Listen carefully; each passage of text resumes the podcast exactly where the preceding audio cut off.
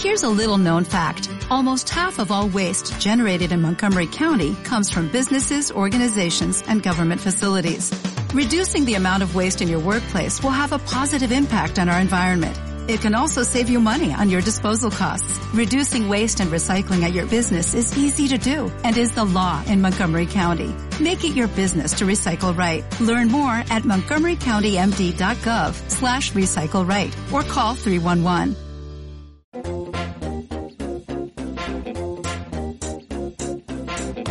Esto es Visión Global con Gema González. Hoy es posiblemente el día más triste en términos económicos, más caída del PIB, endeudados hasta las cejas, más empresas en la ruina, más autónomos que dejan de serlo, más paro y los de Podemos celebrando que este martes ha muerto la austeridad en España y que se ha anunciado una subida histórica del techo de gasto. Este es el gobierno más caro de nuestra historia. Entre tanto, miramos a Wall Street al otro lado del Atlántico que ha cambiado totalmente de rumbo tras ese tuit del presidente estadounidense Donald Trump en el que rechaza esa propuesta del paquete de estímulos fiscales, esa propuesta eh, anunciada por los demócratas que hablaban de un paquete de 2,2 billones de dólares. Donald Trump lo ha rechazado y es más, ha dado instrucciones a sus representantes de que paren las negociaciones hasta después de las elecciones. Echamos un vistazo a las pantallas. Tenemos al Dow Jones Industriales que baja más de 330 puntos, un 1,19% hasta los 27.813 puntos. El SP500 retrocede un 1,37% en los 3.300 60 puntos o el Nasdaq 100 está bajando más de dos puntos porcentuales hasta los 11.273 puntos. Sobre ese paquete de estímulos fiscales hablaba también esta tarde el presidente de la Reserva Federal estadounidense, Jerome Powell. Powell volvía a pedir más ayuda al Congreso para sostener la recuperación económica. Decía que la recuperación será más fuerte y más rápida la política monetaria y la política fiscal siguen trabajando codo con codo hasta que la economía esté fuera de peligro. Pues hemos visto como el presidente estadounidense con ese tuit ha dado al traste con esa recuperación rápida y fuerte de la economía estadounidense porque ha rechazado esa propuesta del paquete de estímulos por parte de los demócratas y ha dado instrucciones, como decimos, a sus representantes, a los republicanos, de que paren cualquier negociación hasta después de las elecciones, hasta después del 3 de noviembre. Si hablamos de valores, hay que hablar de Boeing. Está bajando un 5,74%. Y es que el gigante aeronáutico proyecta una caída del 11% en la demanda global de aviones hasta final de la década. Y Apple, que ha anunciado un evento para el próximo día 13 en el que previsiblemente podría anunciar los nuevos iPhone, el iPhone 12. Por cierto, que Apple está bajando en tiempo real un 3,34%. Echamos un vistazo al resto de bolsas latinoamericanas. Alma Navarro, muy buenas noches. Buenas noches. Signo mixto en las principales bolsas de América Latina. Liderando las caídas, el IPSA de Santiago de Chile pierde un 1,5% y marca 3.620 puntos. También signo negativo, aunque con caídas menos acusadas en el Bovespa de Sao Paulo, pierde un 0,18% y marca 95.912 puntos. Por lo demás, en el lado verde, en el lado de las subidas, tenemos al Nerval argentino, gana un 1,4% y marca 44.891 puntos. Y también en verde, el IPC mexicano suma un 0,8 y marca 37.039 puntos. Echamos un vistazo al mercado de divisas, donde el euro sigue los 1,17 dólares y la relación de la libra frente al billete verde, la divisa británica, se cambia por debajo de los 1,29 dólares. Echamos un vistazo también al mercado de materias primas tenemos una recuperación en el precio del crudo, el de referencia en Europa, el tipo Brent. Suma cerca de un 2%, vuelve a recuperar los 42 dólares el barril. El futuro del West Texas, el de referencia en Estados Unidos, también recupera los 40 dólares el barril. Está sumando algo más de un 2%. Y nos falta echar un vistazo al metal dorado, la onza de oro se deja un 1,14% y está por debajo de los 1.900 dólares. Así están los mercados y ahora toca buscar las explicaciones, el análisis.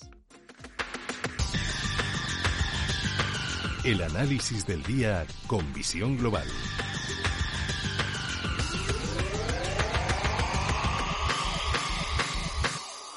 Y saludamos a Gabriel López, CEO de Inverdiv. Gabriel, muy buenas noches. Buenas noches, Gema. Bueno, hemos visto ese tuit del presidente estadounidense Donald Trump. Es cierto que en la sesión de este martes eh, predominaba el signo visto en los indicadores estadounidenses. Eh, los inversores, bueno, pues dejaban atrás esa preocupación por el estado de salud del presidente. Ya ha salido del hospital. Parece que está incluso más rejuvenecido que antes. Él dice que se encuentra mejor que hace 20 años. Pero ha sido publicar ese último tuit sobre parar las negociaciones con los demócratas para aprobar ese nuevo paquete de estímulos y todos los indicadores irse abajo. Bueno, sí, evidentemente eh, una hora antes el presidente de la Fed, Powell, dijo que, ese programa de estímulos era, importante y necesario y después recibimos esta noticia. La bajada tampoco ha sido tan importante porque eh, el mercado estaba más bien neutro, bajamos un 1%, pero en todos casos el mercado ya estaba descontando que no iba a haber acuerdo, pues porque tampoco se están reuniendo, eh, no hay sesión en el Congreso, ¿no? Entonces, si hubiese habido un acuerdo, se hubiera tenido que aprobar eh, en enero, ¿no? Entonces, al final, eh, está retrasándolo todo hasta después de las elecciones. Sí que es verdad que, que, que las encuestas, que se pueden equivocar, pero son más eficientes hoy en día de lo que fueron hace cuatro, eh, porque se han optimizado ciertas incorrecciones, pues ya dan casi un 70% de probabilidad de, victoria azul, en el sentido de que va a haber victoria azul en, en, las dos cámaras del Congreso y en la, en la Casa Blanca. Lo importante aquí, yo, desde mi punto de vista, es que Biden tiene un eh, programa fiscal de gasto en infraestructuras de, de 4 trillones de dólares eh, que se hubieran añadido, si esto se hubiera aprobado, los, republicanos estaban en 1,5 y, y, los demócratas en 2,2. Entonces estaban ahí discutiendo sobre ciertos beneficios y eh, para, eh, para, desempleados y, y ciertas concesiones para ciertas empresas, pero al final no estaban avanzando en nada y era más bien de cara al público. Así que yo creo que, que, en todos casos eh, cada vez más se está descontando que la, gana, que, la victoria va a ser clara en el sentido de que no va a haber contestación, ¿no? De que aquellos eh, eh, estados claves como Florida, Arizona y otros, aunque están muy, muy, cerca del uno del otro, al final la victoria será para él y que será una victoria clara, que no vamos a estar con la incertidumbre de quién o no ha ganado después del 3 de, noviembre. Mañana tenemos un debate entre los vicepresidentes, que es extremadamente importante, pues porque son futuros candidatos políticos y debido a la edad de los dos candidatos, pues es importante pues saber quién podría eh, reemplazarles, ¿no? Eh, los dos son, son muy buenos y, y, todo el mundo va a estar pendiente.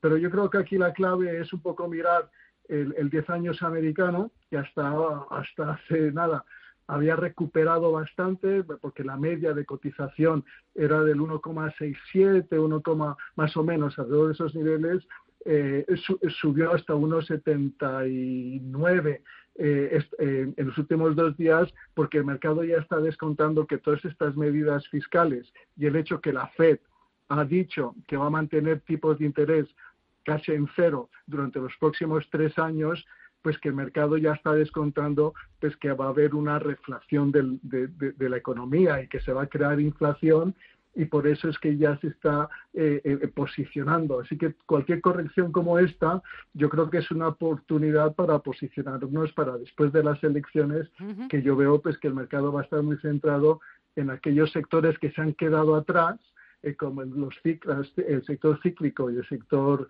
eh, de value, eh, y sobre todo porque ahí está la FDA, ¿no? que es la, la, agencia americana para las drogas, que es probable que ha dicho que no va a aprobar una vacuna antes de las elecciones, pero sí que es bastante probable que la, que la, que la apruebe a final de año. ¿no? Entonces, esto querría decir, en teoría, que la mitad de la población americana si estaría ya eh, protegida. Pero bueno, ya se está descontando esta situación. Es verdad que no vamos a recuperar la situación económica de principios de año hasta final del 22 o 23 en Europa o Estados Unidos, pero que sí que hay unos sectores que se han quedado muy atrás, que están descontando eh, que están descontando eh, unos ingresos cero y que van a partir de ahora pues ir recuperando.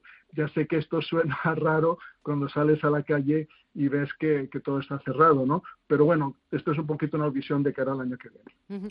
Eso respecto a Estados Unidos, también es cierto que aquí en Europa nos tocará algo de lo que pase al otro lado del Atlántico, pero ¿cómo ves las bolsas europeas? Bueno, yo creo que, es un poquito la misma historia, ¿no? Eh, nos estamos un poco posicionando de cara al futuro. El mercado siempre descuenta cuatro meses o ocho meses vista y entonces eh, en principio eh, dentro de, cuatro meses y ocho meses estaremos en una situación totalmente diferente.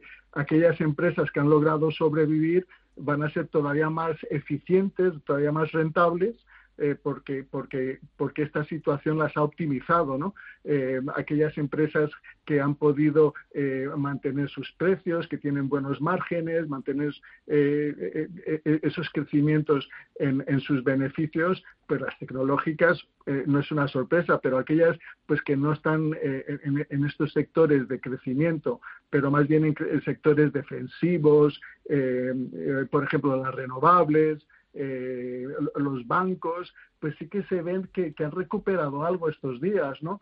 Eh, yo creo que lo que habría que hacer es mirar un poquito la recuperación que vivimos a principios de septiembre, que fueron las cíclicas, y las value, que son las que también han estado recuperando estos últimos dos días, que van a ser aquellos valores que van a recuperar, sobre todo después de las elecciones, eh, descontando este escenario optimista.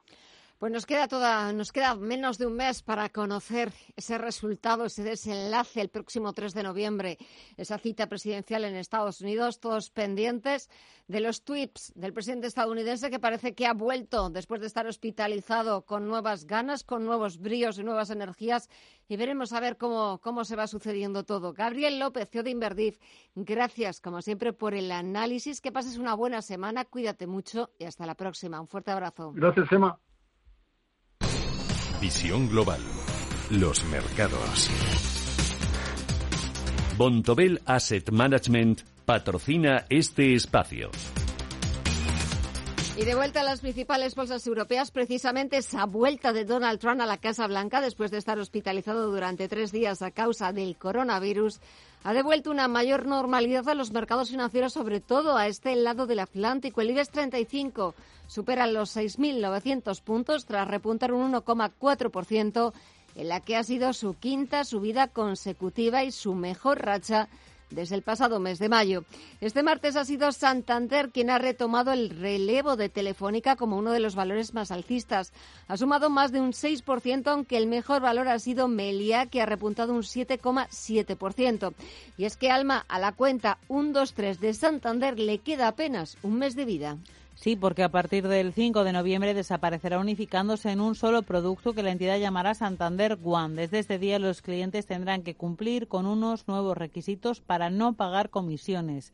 Además, se implantará un servicio de suscripción con el que a cambio de pagar una determinada cantidad mensual se podrá acceder a más servicios y beneficios extra. Una de las características de la nueva cuenta será la de tener que acatar mayor vinculación con el banco. Y sopla viento a favor para Naturgy. Esa es la opinión de Bank of America, que con una doble mejora de su recomendación impulsa su valoración hasta comprar sus títulos a los que coloca un precio objetivo de 21,8 euros. Además, apuesta porque la compañía energética afiance su dividendo a pesar de la crisis económica provocada por la COVID-19. Y Berenberg ve aún mucho potencial el Celnes. Fija su precio objetivo en 75 euros por acción. Este precio supone otorgar a la empresa un potencial de más del 40% desde los niveles actuales, en torno a los 53 euros por acción. Celnex es el tercer título del IBEX que más sube en el año, un 49% solo por detrás de Farmamar, que ha subido un 164% y de Siemens Gamesa un 56%.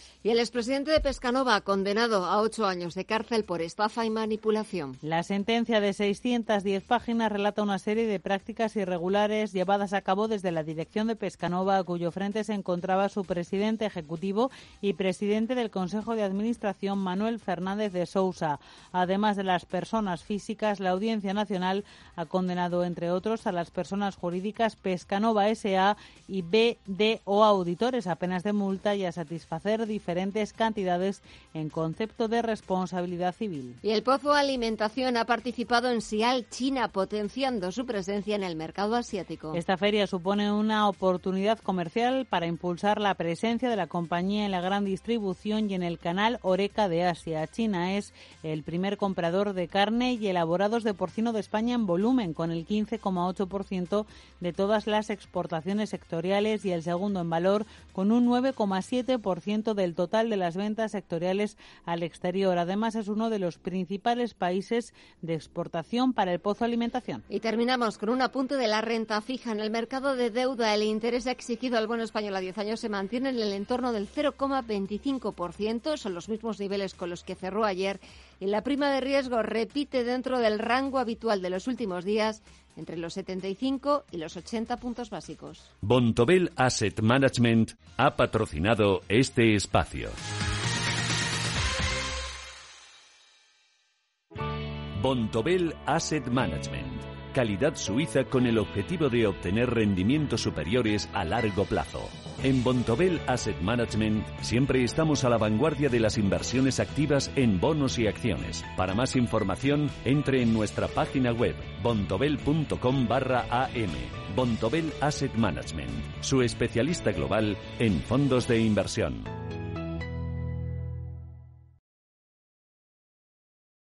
Información internacional. CaixaBank patrocina este espacio.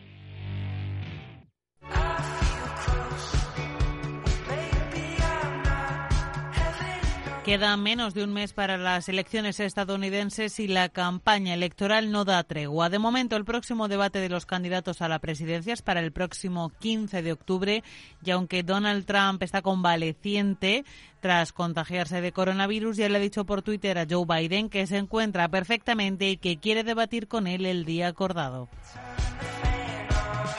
A la espera de ese día hay más artillería pesada preparada. Los candidatos a la vicepresidencia, la demócrata Kamala Harris y el republicano Mike Pence, se encontrarán mañana, este miércoles, en un debate del más alto nivel del que qué se puede esperar.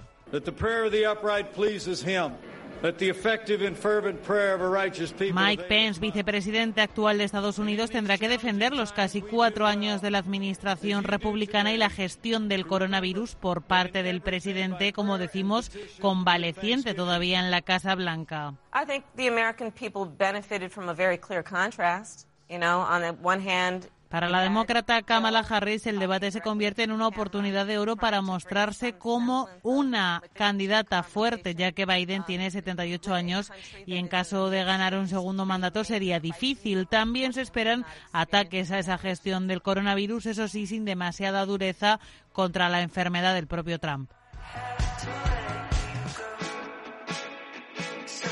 El debate estará moderado por la periodista Susan Page del USA Today. Tendrá una duración de hora y media y se celebrará en la ciudad de Salt Lake, en el estado de Utah. Hay muchos que ya están preparando las palomitas.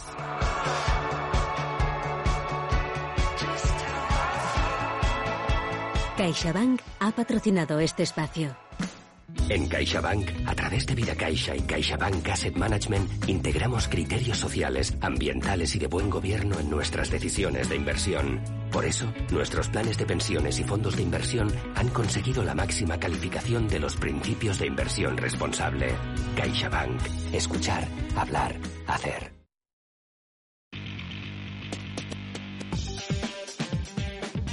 Visión Global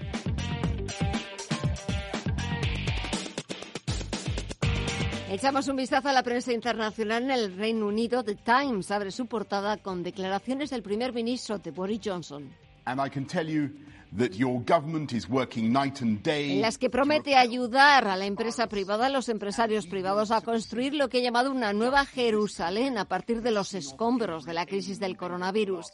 The Times también lleva el Nobel de Física para el británico Roger Penrose por su trabajo sobre los agujeros negros. The Guardian lleva a la primera ministra de Escocia, Nicola Sturgeon.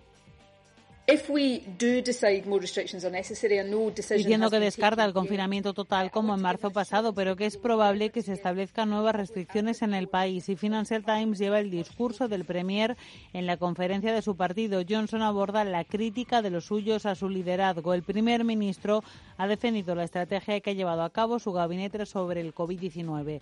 Vamos también con la prensa francesa. Le Monde analiza la nueva precariedad de la crisis sanitaria. Jubilados, autónomos o estudiantes cobran el día 12, pero reconocen que el día 15 ya no tienen nada. Le Figaro, por su parte, lleva imágenes inéditas de las inundaciones de este fin de semana en el sureste del país que han provocado muertos. Y Les Eco lleva que la multinacional Gala Suez cambiará pronto de manos después de que Engie, su principal accionista, haya aceptado vender su participación del 29,9% a Veolia por 3.400 millones de euros, 500 más que la oferta presentada el pasado 1 de septiembre. Frankfurt Allgemeine lleva las medidas más estrictas que se van a imponer en Frankfurt desde este viernes. La ciudad va a imponer temporalmente un toque de queda y otras medidas más para contener el virus. Y el Handelsblatt recoge unas declaraciones del CEO de Daimler que promete un margen de beneficio de dos dígitos para Mercedes. Al otro lado del Atlántico, los principales diarios estadounidenses recogen la salida del hospital del presidente Trump y sus primeras declaraciones restando la importancia al virus y quitándose la mascarilla. The New York Times cuenta que Trump asistirá al debate de la próxima semana en Miami, incluso cuando los médicos le han advertido de que no sería conveniente. The Washington Post lleva unas declaraciones del senador republicano por Wisconsin, Ron Johnson, que dio positivo la semana pasada y que ahora dice que hay mucha histeria injustificable sobre un virus que ha matado a 210.000 estadounidenses. The Wall Street Journal, por su parte, abre con la comparecencia del presidente de la Fed, Jerome Powell. Quien ha advertido sobre las consecuencias económicas potencialmente trágicas que podrán resultar si el Congreso y la Casa Blanca no brindan apoyo adicional a los hogares y negocios afectados por la pandemia del coronavirus. Y empezamos el repaso a la prensa argentina con el Clarín de Buenos Aires. El 3 de octubre quedará en la historia de la pandemia en la Argentina como el día en que la provincia de Buenos Aires llegó finalmente al pico de casos de coronavirus. Los datos de este domingo 4, lunes 5 y martes 6 de octubre así lo indican. En el Mercurio de Chile, la estafa de la frambuesa chilena que esquivó los controles alimentarios desde China a Canadá a un extenso reportaje de la agencia Reuters, del que se hace eco en el Mercurio, detalla cómo un fraude comercial de alimentos se consigue extender por tres continentes. En el Universal de México, la recuperación del país por el impacto de la crisis sanitaria y económica le tomará más allá de este sexenio, es decir, hasta 2025, según las estimaciones de la Comisión Económica para América Latina y el Caribe. Consideran la proyección para 2020 con una caída del 9% en la economía mexicana y el hecho de que para 2021 crecerá un 3,2%. La recuperación, dicen, llevará cinco años. Y terminamos en el globo de Brasil donde se hacen eco de que la Organización Mundial de la Salud dice que hay esperanza en que la vacuna contra el coronavirus esté lista para finales de este año.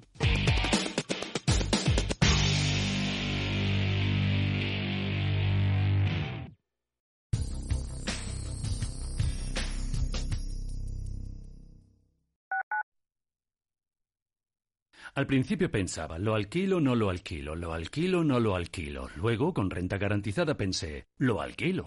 Renta garantizada se encarga, te seguirá pagando la renta de tus inquilinos, aunque ellos no lo hagan, y se ocupan de la gestión del día a día. Infórmate en el 900 10 10 95 o en rentagarantizada.es. Alquiler garantizado. Para Murprotec lo más importante son los hogares libres de humedades. Por eso seguimos apoyando a todas las personas que quieran un hogar sano y seguro. Murprotec amplía su bono de protección social familias y empresas con 500.000 euros. Acaba para siempre con las humedades. Llámanos al 930 1130 o accede a murprotec.es. Seguimos cuidando de ti.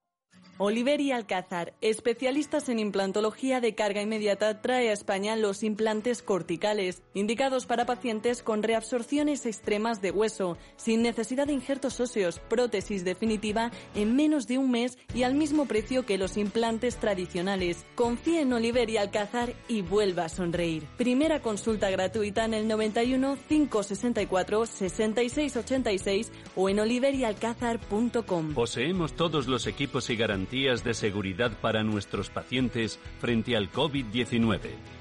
Desde 2002, el restaurante Asador Yumbe ofrece lo mejor de la cocina vasca en Madrid. La selección cuidada de los productos desde su origen y el trato cercano son señas de identidad de nuestro restaurante. En Iyumbe apostamos por una cocina en la que priman los sabores, basada en el producto de temporada y que mima al máximo la calidad de sus platos. Estamos en Madrid, en Paseo de la Castellana 172, en el 91 867 5902 y en La Moraleja, en Avenida de Bruselas 9, en el 91 490 1096. Restaurante Asador y Yumbe. Sintonizan Radio Intereconomía.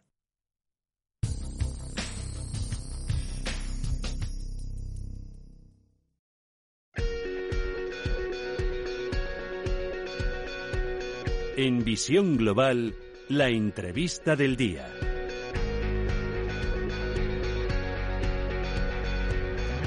Vamos a buscar las claves en los próximos minutos de la situación que atraviesa el sector inmobiliario español en el marco de la celebración de la Barcelona New Economy Week del 6 al 9 de octubre, la nueva feria inmobiliaria de Barcelona. Saludamos a Ferran Font, es el director de estudios del portal pisos.com. Ferran, muy buenas noches. Hola, buenas noches, ¿cómo estáis? ¿En qué momento se encuentra el mercado inmobiliario? Bueno, eh, en la actualidad el sector inmobiliario se encuentra del mismo modo que se encuentran otros otros sectores que, que bueno que están un poco eh, a, la espera de qué va a suceder eh, ya no solo con, con, el coronavirus, sino sobre todo con, con, el impacto y las consecuencias que tiene el coronavirus. Eh, dicho de otro modo, pues ante una incertidumbre, ante una incertidumbre importante. Y sobre todo una de las preguntas que se preguntan en el sector inmobiliario, tanto compradores como futuros vendedores, es ¿qué va a pasar con los precios? Sí, bueno, una, de las consecuencias que, se está notando menos del sector inmobiliario, que sí que las previsiones inicialmente pues pues eh, tendrían a pensar o tendríamos todos a pensar que, de una manera inmediata la consecuencia a la consecuencia que tendría a, pues el parón en las ventas que se produjo eh, por el confinamiento sería una bajada inmediata a los precios no está siendo así donde sí que se ha notado obviamente eh, la bajada en cifras ha sido ha sido en el cierre de compraventas según los últimos datos del INE que es del pasado mes de julio eh, del periodo que va de marzo a julio eh, prácticamente se dejaron de vender pues unas 80.000 viviendas a nivel nacional. Eso es una caída muy importante. Y, esa caída, como decía antes, ese parón ah, del coronavirus sí que se ha notado en ese, ese, número de transacciones, pero no se está notando tanto en los precios. Em, de hecho, los propietarios aún ah, se resisten a, a, bajar los precios y aquí estamos hablando tanto de aunque aunque el mercado obviamente sea muy heterogéneo aquí estamos hablando tanto de, la venta como del alquiler. Ah, en lo que se refiere a los precios de venta en pisos.com, nosotros ya ah, vimos que, que, pues en otoño del año pasado un mercado tan tan ah, pues bueno tan tan tan importante en España como es el de como es el de Barcelona pues ya empezó ya empezó a caer ya empezó a caer de precio. Y en marzo empezó a hacerlo a nivel nacional y también eh, Madrid capital con esto quiero decir que a partir de ese momento la tendencia fue a la baja y la situación actual que tenemos los eh, la situación actual de precios que tenemos es más una, una evolución una, una, una, evolución de la, de la propia dinámica que llevaban los precios que no un impacto un impacto del coronavirus. Es cierto que también, eh, como ha pasado en muchísimos otros sectores, y me imagino que en el inmobiliario también, a raíz del confinamiento, a raíz de esta crisis tan atípica y excepcional que nos ha tocado vivir, me imagino que también habrían cambiado o habréis notado un cambio en las preferencias de la demanda de esas viviendas. Sí, de hecho hemos notado un cambio importante, ya no solo en las preferencias, sino, sino en, en, eh, en, la propia demanda. Nosotros notamos cómo a raíz del confinamiento la caída fue la caída de tráfico en pisos.com fue, fue fue importante, llegamos a caer a 20, 30% del anual. O sea, las caídas eran muy importantes, pero a partir de abril nosotros empezamos a recuperar eh, tráfico. De hecho, a día de hoy estamos en cifras muy muy interesantes. De hecho, a nivel interanual y ya estamos pues prácticamente un 50% respecto al año pasado. Con esto que quiero, con esto que quiero decir, esto quiere decir que nosotros eh, durante el confinamiento lo que percibimos es que las personas que están buscando pisos, eh, las familias que están buscando vivienda, ah, pues se están acostumbrando más a hacer esa búsqueda a través de internet. eh, aprovechamos el coronavirus, aprovechamos que durante, entre comillas, eh, que durante estas semanas eh, tuvimos a tantas personas delante del ordenador, pues para preguntarles para hacer una encuesta y el resultado de esta encuesta efectivamente es que, eh, pues bueno, que, que, prácticamente un 70% de la gente que nos contestó nos dijo que ah, no estaban ah, totalmente conforme con el sitio donde vivían, o sea, que echaban de menos algo en su hogar y mayoritariamente lo que echaban de menos era ah, tener un jardín o disponer de más terraza o disponer de más balcón. ¿Esto qué, ¿Esto qué significa? Pues obviamente lo que dice es que los criterios con los que históricamente se buscaba vivienda en España, que eran eh, precio, ubicación y características del inmueble, pues en algunos casos pues se ha visto alterado ese ese orden y hemos pasado pues eh, a buscar por precio, eh, por características y la ubicación la dejamos para más tarde. Con esto vemos cómo sí que hay interés en buscar vivienda fuera de lo que serían las grandes capitales. Y una cosa es si existe interés o no existe interés, y la otra cosa es si, si realmente al final se cierran esas operaciones o no, que esto ya, como digo, es otra cosa. ¿Y en qué medida el alquiler de larga duración ha ganado importancia en detrimento del alquiler turístico? Bueno, obviamente el alquiler turístico ah, vive, de, vive de la rentabilidad, o sea, las personas que tienen un piso en alquiler turístico lo tienen porque es más rentable que el alquiler de larga duración.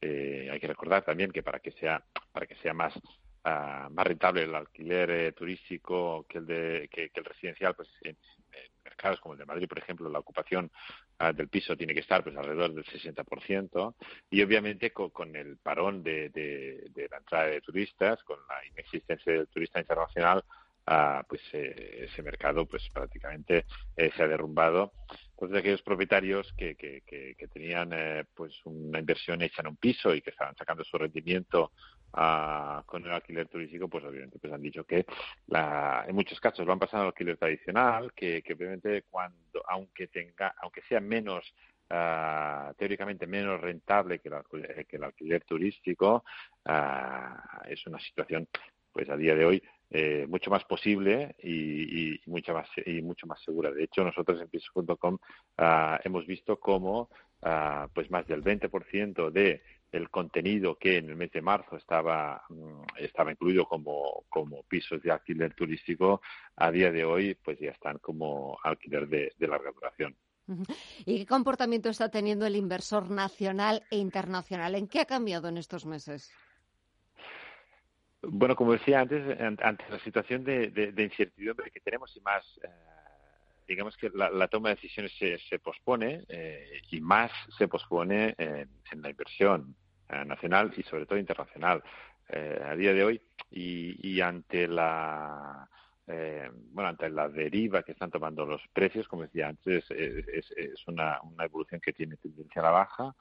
Ah, digamos que el inversor está tomando un, poco, ah, pues bueno, esa, esa, postura de wait and see, esa, esa, postura de decir, vamos a esperar un poco a ver qué pasa, porque, porque no solo la tendencia del mercado, la tendencia de precios del mercado es a la baja, sino que durante, durante estas semanas, durante los próximos meses, pues las previsiones indican mm, una, un crecimiento del paro ah, importante. No solo eso, sino que obviamente hay en España pues muchas personas que se han visto afectadas por ERTES y han tenido que posiblemente tirar de ahorros.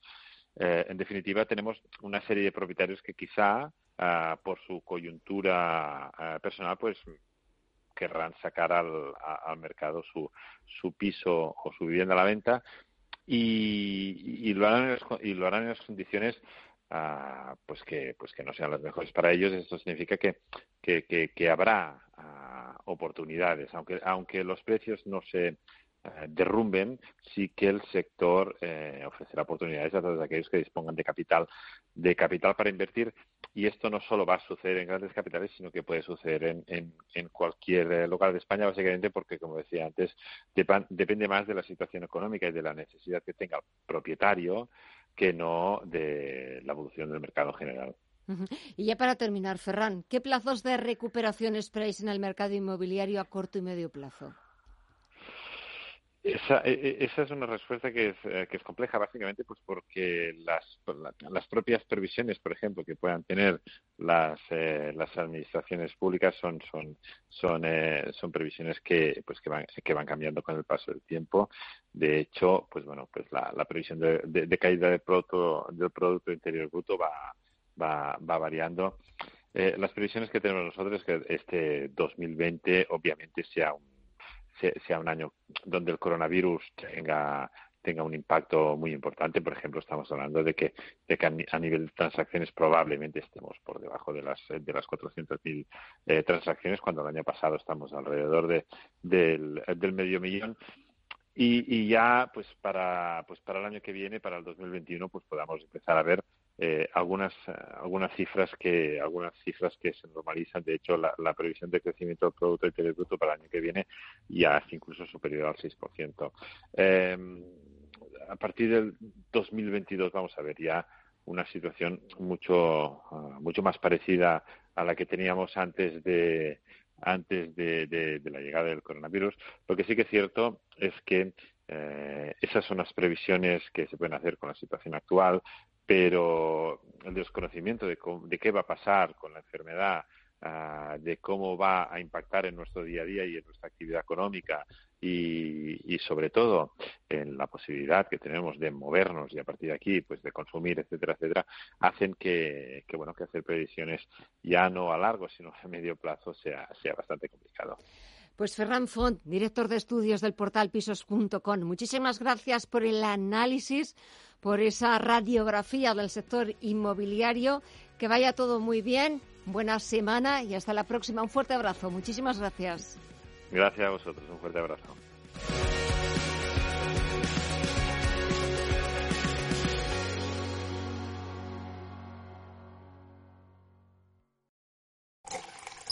Cierra el grifo a las altas comisiones. Pásate a Investme. Invierte en carteras de fondos indexados de bajo coste y obtén la rentabilidad que mereces. Entra en investme.com y descubre tu plan. Investme, tu gestor de inversiones personalizado. En el corte inglés encontrarás las lavadoras Beko Steam Cure que gracias al poder de su vapor garantizan un lavado intensivo con la máxima higiene y desinfección. Eliminando el 99,9% de alérgenos. Además, si compras una lavadora Beko Steam Cure antes del 21 de octubre, te llevas una tarjeta regalo del corte inglés de 40 euros. Y todo con las ventajas de los tecnoprecios. Solo en el corte inglés e Hipercore. Si mantienes la cabeza en su sitio, cuando a tu alrededor todos la pierden, si crees en ti mismo cuando otros dudan, el mundo del trading es tuyo. Trading 24 horas, un sinfín de oportunidades. Cuando ves la oportunidad, IG. Todas las operaciones conllevan riesgo. 76% de las cuentas de inversores minoristas pierden dinero en la negociación de CFD con este proveedor. Debe considerar si comprende el funcionamiento de los CFD y si puede permitirse asumir un riesgo elevado de perder su dinero. Pues con esto ya tendríamos la hipoteca lista poder tramitar tu hipoteca desde casa o desde donde estés es tomarse la vida con Digilosofía. Nueva hipoteca online del Santander. Digital desde el principio, con atención personal hasta el final. Entra en bancosantander.es y calcula ya tu cuota. En Visión Global, la tertulia de los negocios.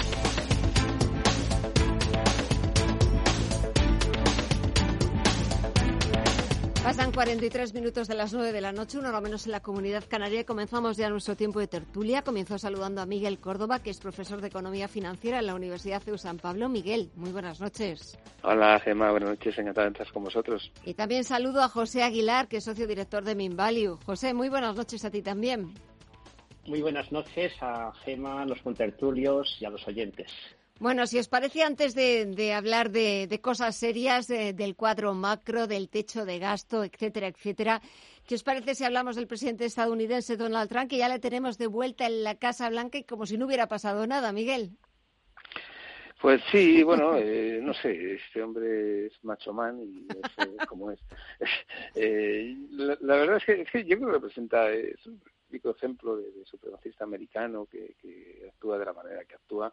Eh, yo a, a, a, veces tengo dudas si está actuando eh, como en plan actor eh, o si realmente es que es así. Entonces, pues, pues ¿qué vamos a hacer? En fin, es, es, es, una persona que para mí es indescriptible. De verdad que ojalá en los próximos días eh, los americanos voten adecuadamente, que salga Biden y que, que, y que bueno, pues que ya de una vez este hombre se, se vuelva a hacer, a hacer cameos en películas, que yo creo que es, como dijo Woody Allen, de donde no se tenía que, no, de eso no lo tenía que haber dejado. a ver, José. Eh, desearle una rápida recuperación. Eh, yo, creo que todos deseamos, obviamente, que si alguien está enfermo, pues que se cure, ¿no? Y si alguien le tiene que tiene que acabar con él, que sean los votantes, no, no un virus. O sea, que, o sea, que lo principal es que la salud le, acompañe. También, entre otras cosas, porque sería un, si esa enfermedad avanzara y, y se agravara, pues sería un factor de incertidumbre más añadido a todos los que ya tenemos, más allá de la opinión que nos merezca o que me merezca el presidente de los Estados Unidos, pues no deja de ser una figura clave en el, pues en el, en el concierto, en el equilibrio internacional y, pues un cambio drástico en esa situación, pues, pues ya, de hecho, pues cuando enfermó y, se, fue hospitalizado, pues ya los mercados reaccionaron pues con temor, ¿no? Porque si ahora algo nos sobra es incertidumbre y si, y si algo nos falta, pues es un entorno un poco más predecible.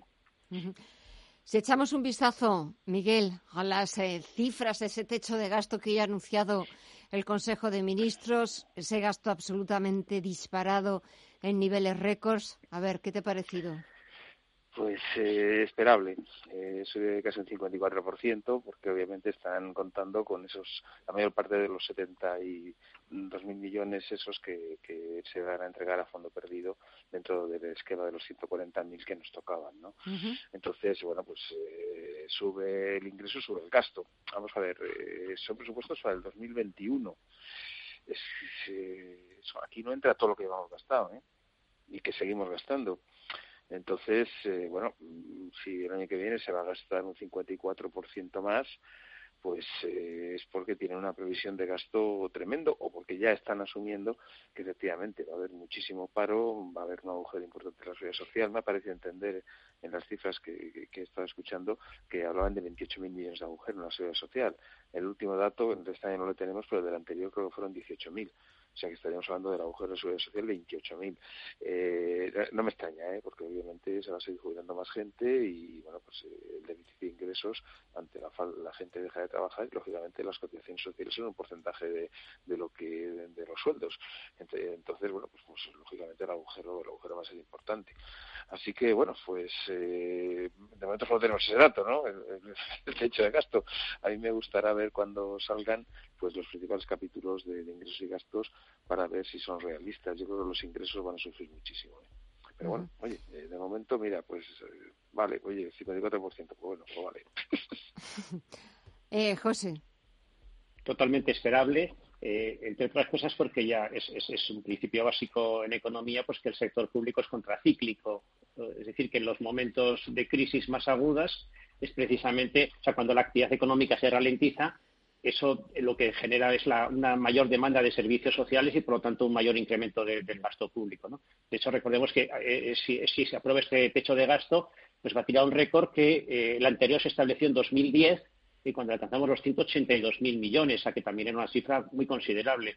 Luego ya con la recuperación económica ese techo de gasto pues, volvió a bajar y ahora pues lógicamente sube. Y es, lógico que suba, ¿eh? más allá digamos de ese principio macroeconómico de que el sector público es eh, contracíclico, pues evidentemente una sociedad golpeada por la crisis pues es muy demandante de, servicios eh, sociales, de, ayudas a, sectores y a familias pues claramente penalizadas. Es como si alguien en su entorno familiar pues tiene un familiar gravemente enfermo pues en ese momento salta un poco por los aires todas sus previsiones financieras y a una costa de endeudarse, a una costa de, incurrir en gastos pues que no hubiesen eh, los que no hubiesen incurrido bajo ninguna otra circunstancia, pues evidentemente la salud de una persona próxima pues pasa absolutamente por encima de todo.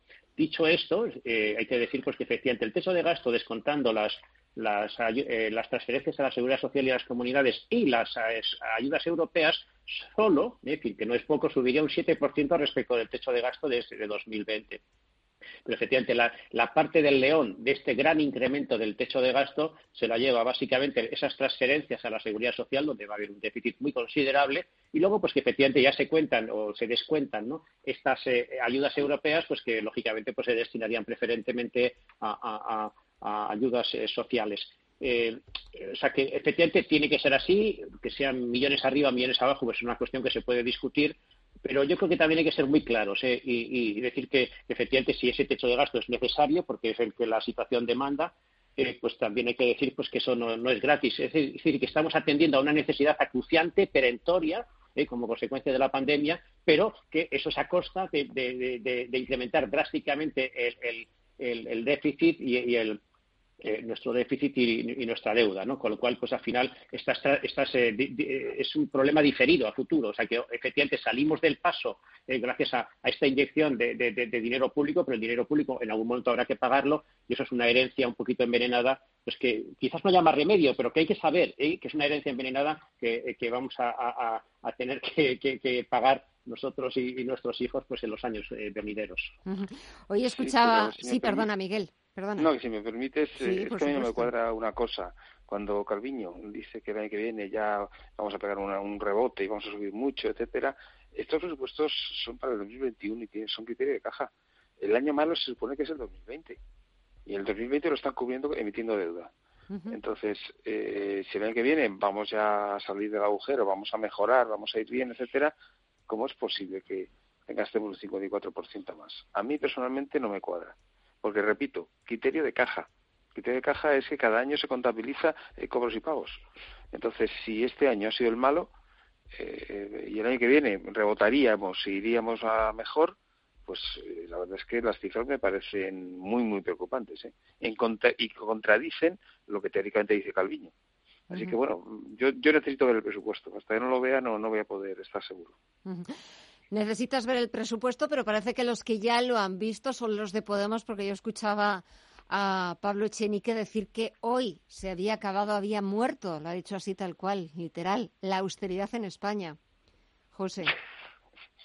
A, mí la austeridad es una palabra que me encanta. O sea, la austeridad me parece, ¿no? O sea, que efectivamente, también es como cuando la cumbre europea, donde se estaban decidiendo las ayudas, de pronto se hablaba de los países austeros como si fuese un insulto. Eh, la austeridad es una eh, eh, no es no es un eh, no, sé no es como hacer de la necesidad virtud. Ahora que no tengo dinero pues me toca ser austero. Yo algunas de las personas digamos más prósperas y con más ricas que conozco son extraordinariamente austeras. La austeridad es una virtud es una virtud individual y es una virtud social. Es decir es la es, es, es, una manera de pensar según la cual pues efectivamente gestiona sus recursos de manera prudente de manera inteligente y, luego pues no pues eh, no, te creas necesidades etcétera. O sea que yo una persona austera a, mí es una persona admirable. O sea denostar esa palabra me parece que que eh, eh, otra, cosa es que lo que quieras decir es que efectivamente pues había una serie de restricciones o de, de, reducciones en, determinadas partidas de gasto público, pero de verdad yo creo que las palabras hay que respetarlas y, y, a esta palabra habría que hacerle un monumento, pero no ahora que estamos en crisis, sino que yo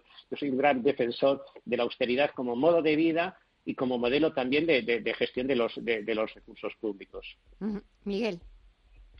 Bueno, eh, estamos acostumbrados a escuchar a Pablo Iglesias eh, decir muchas cosas. Yo creo que de nuevo es una frase que no es, no es eh, afortunada. O sea, creo que efectivamente bueno, hemos tenido un periodo que yo no le quiero llamar de austeridad, de, ha sido de evaluación interna en la que desde el año 2008 hasta pues, prácticamente eh, 2015, 2016, eh, pues hemos estado con una, una, reducción de la capacidad adquisitiva de, los salarios y de que, y que la gente, pues evidentemente su estado del bienestar ha ido disminuyendo. Eh, bueno, eh, dice, ahora dice, ya se acabó la austeridad. O sea, estamos en una recesión de caballo y se va a acabar la austeridad eh, pues no sé lo que eso va a significar. Efectivamente, están pensando en los 70.000 millones de Europa, pero que esto es como todo. O sea, decir, vale, me, me, llega pasta gansa y me la gasto. Eh, vale, y si es una economía particular, lo haces, oye, mira, que, como me ha tocado la lotería, me han tocado, yo qué sé, 10.000 euros y me voy a gastar 25.000. Pues eh, eso no, no, para mí no tiene sentido. En fin, eh, hay personas que, que bueno, pues que, que son como son y que dicen cosas que en base a, unos modelos ideológicos que no tienen nada que ver con la praxis que debería ser la base para gestionar un gobierno. Señores, eh, llevamos eh, varios días confinados en Madrid. Hoy ha habido rueda de prensa por parte del consejero de Sanidad de la Comunidad de Madrid pedir al Ministerio de Sanidad que dé marcha atrás, que deje esas restricciones. ¿Cómo, ¿Cómo veis que se está gestionando esta segunda ola? ¿Cómo veis los datos? A ver, José.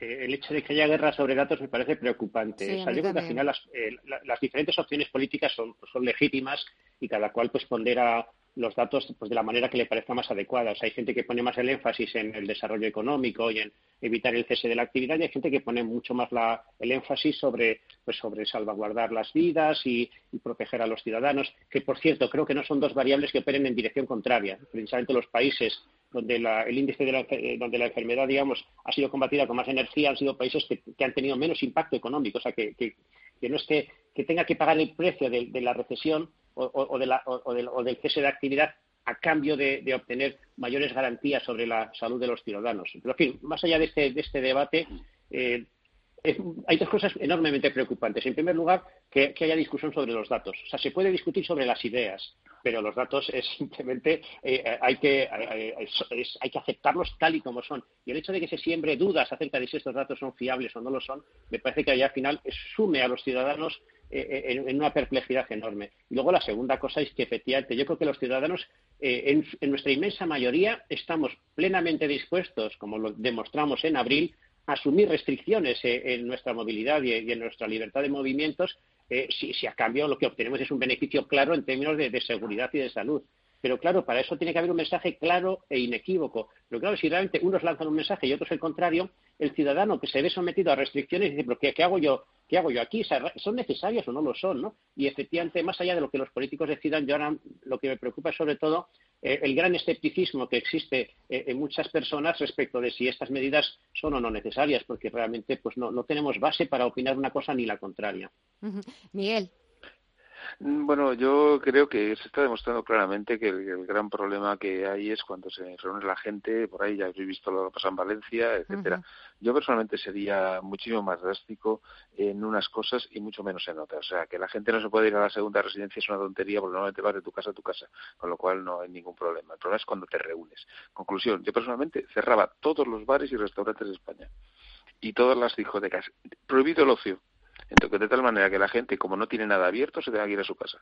Entonces, si la gente se queda en su casa, se acabó el problema. Pues como, te, como te, eh, oyera el sector de la restauración, madre No, pero, vale, vale, pero, pero vamos a ver, vamos a ver, ¿dónde se contagia la gente? Por, ejemplo, París, que está en alerta máxima, y algunas otras regiones eh, de Francia, eh, sí que es verdad que ellos han diseñado una especie como de semáforo con colores y entonces ya mm, el rojo no es el máximo, o sea, hay un súper rojo o un color casi escarlata, casi púrpura y París ha entrado en esa máxima alerta y se cierran bares, cafeterías, restaurantes y todo lo que haya que cerrar. ¿Cómo tiene que ser?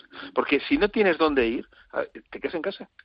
Y eso lo haces 14 días y, y ya es muy difícil que te contagies.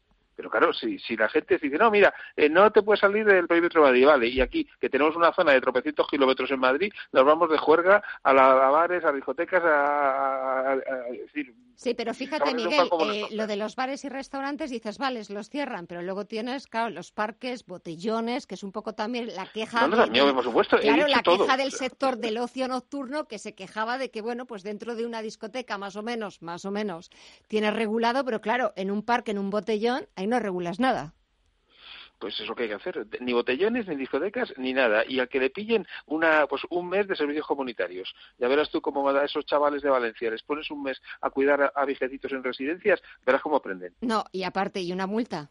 Porque es que es verdad que parece que hasta que no te tocan el bolsillo, no aprendemos. Eso, también, eso también es verdad. José, ¿quieres añadir algo más? Nada, en segundos. No, que al final eh, yo creo que el asunto queda casi más en, manos de la responsabilidad de los ciudadanos y de nosotros como sociedad que, de, unas autoridades que la verdad es que están lanzando mensajes bastante discordantes. Pues señores, a ver cómo, cómo va quedando todo, a ver qué pasa en los próximos días. Miguel Córdoba, José Aguilar, gracias por estos minutos. Ha sido un verdadero placer. Cuidaros mucho y hasta la próxima semana. Un fuerte abrazo a los dos. Igualmente, hasta luego. Adiós.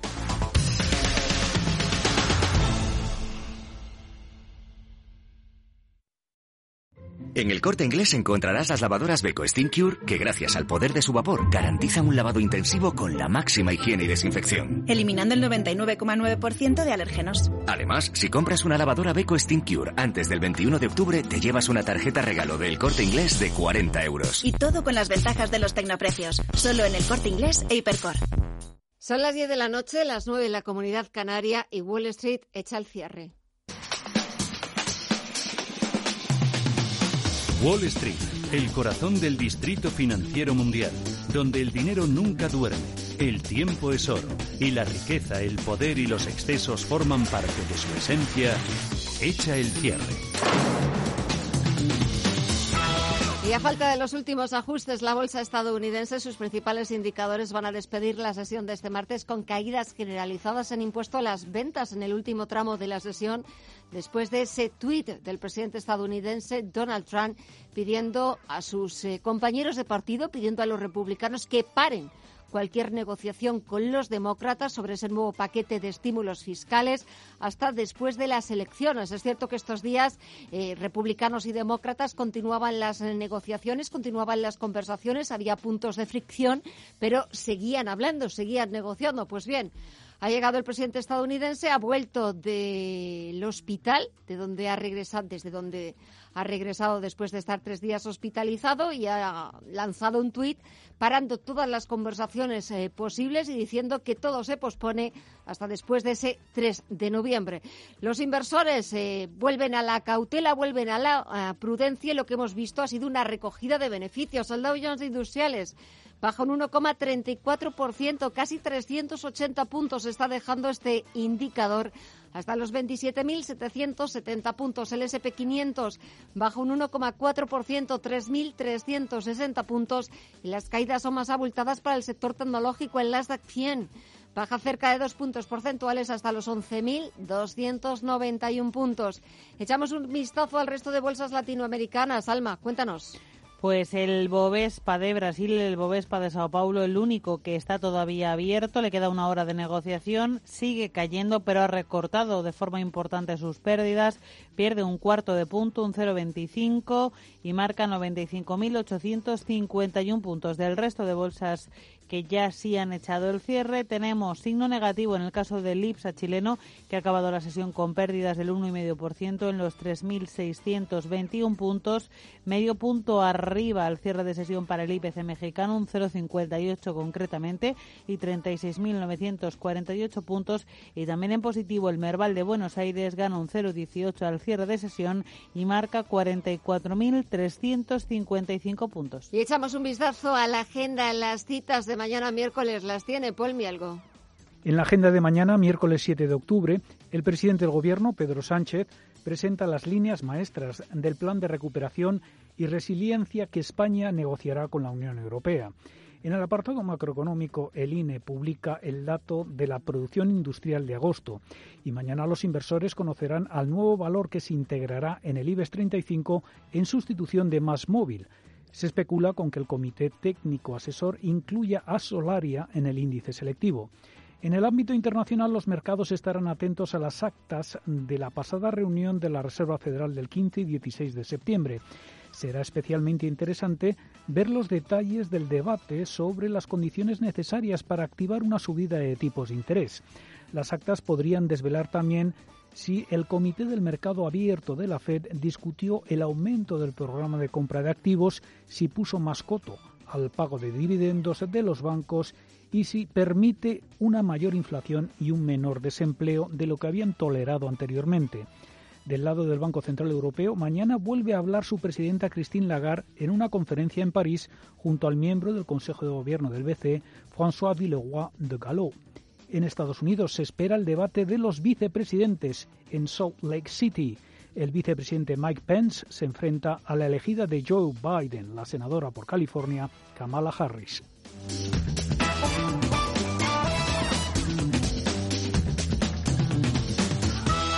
Pues de todo eso hablaremos mañana y sobre todo de ese giro, ese cambio de guion por parte del presidente estadounidense de ordenar suspender las negociaciones del plan de estímulos. Veremos mañana cómo lo recogen las principales bolsas europeas. Hasta entonces, que descansen, cuídense mucho, sigan escuchando Radio Intereconomía y nosotros volvemos mañana a partir de las nueve de la noche. Gracias y hasta mañana. En Radio Intereconomía, Visión Global, con Gema González.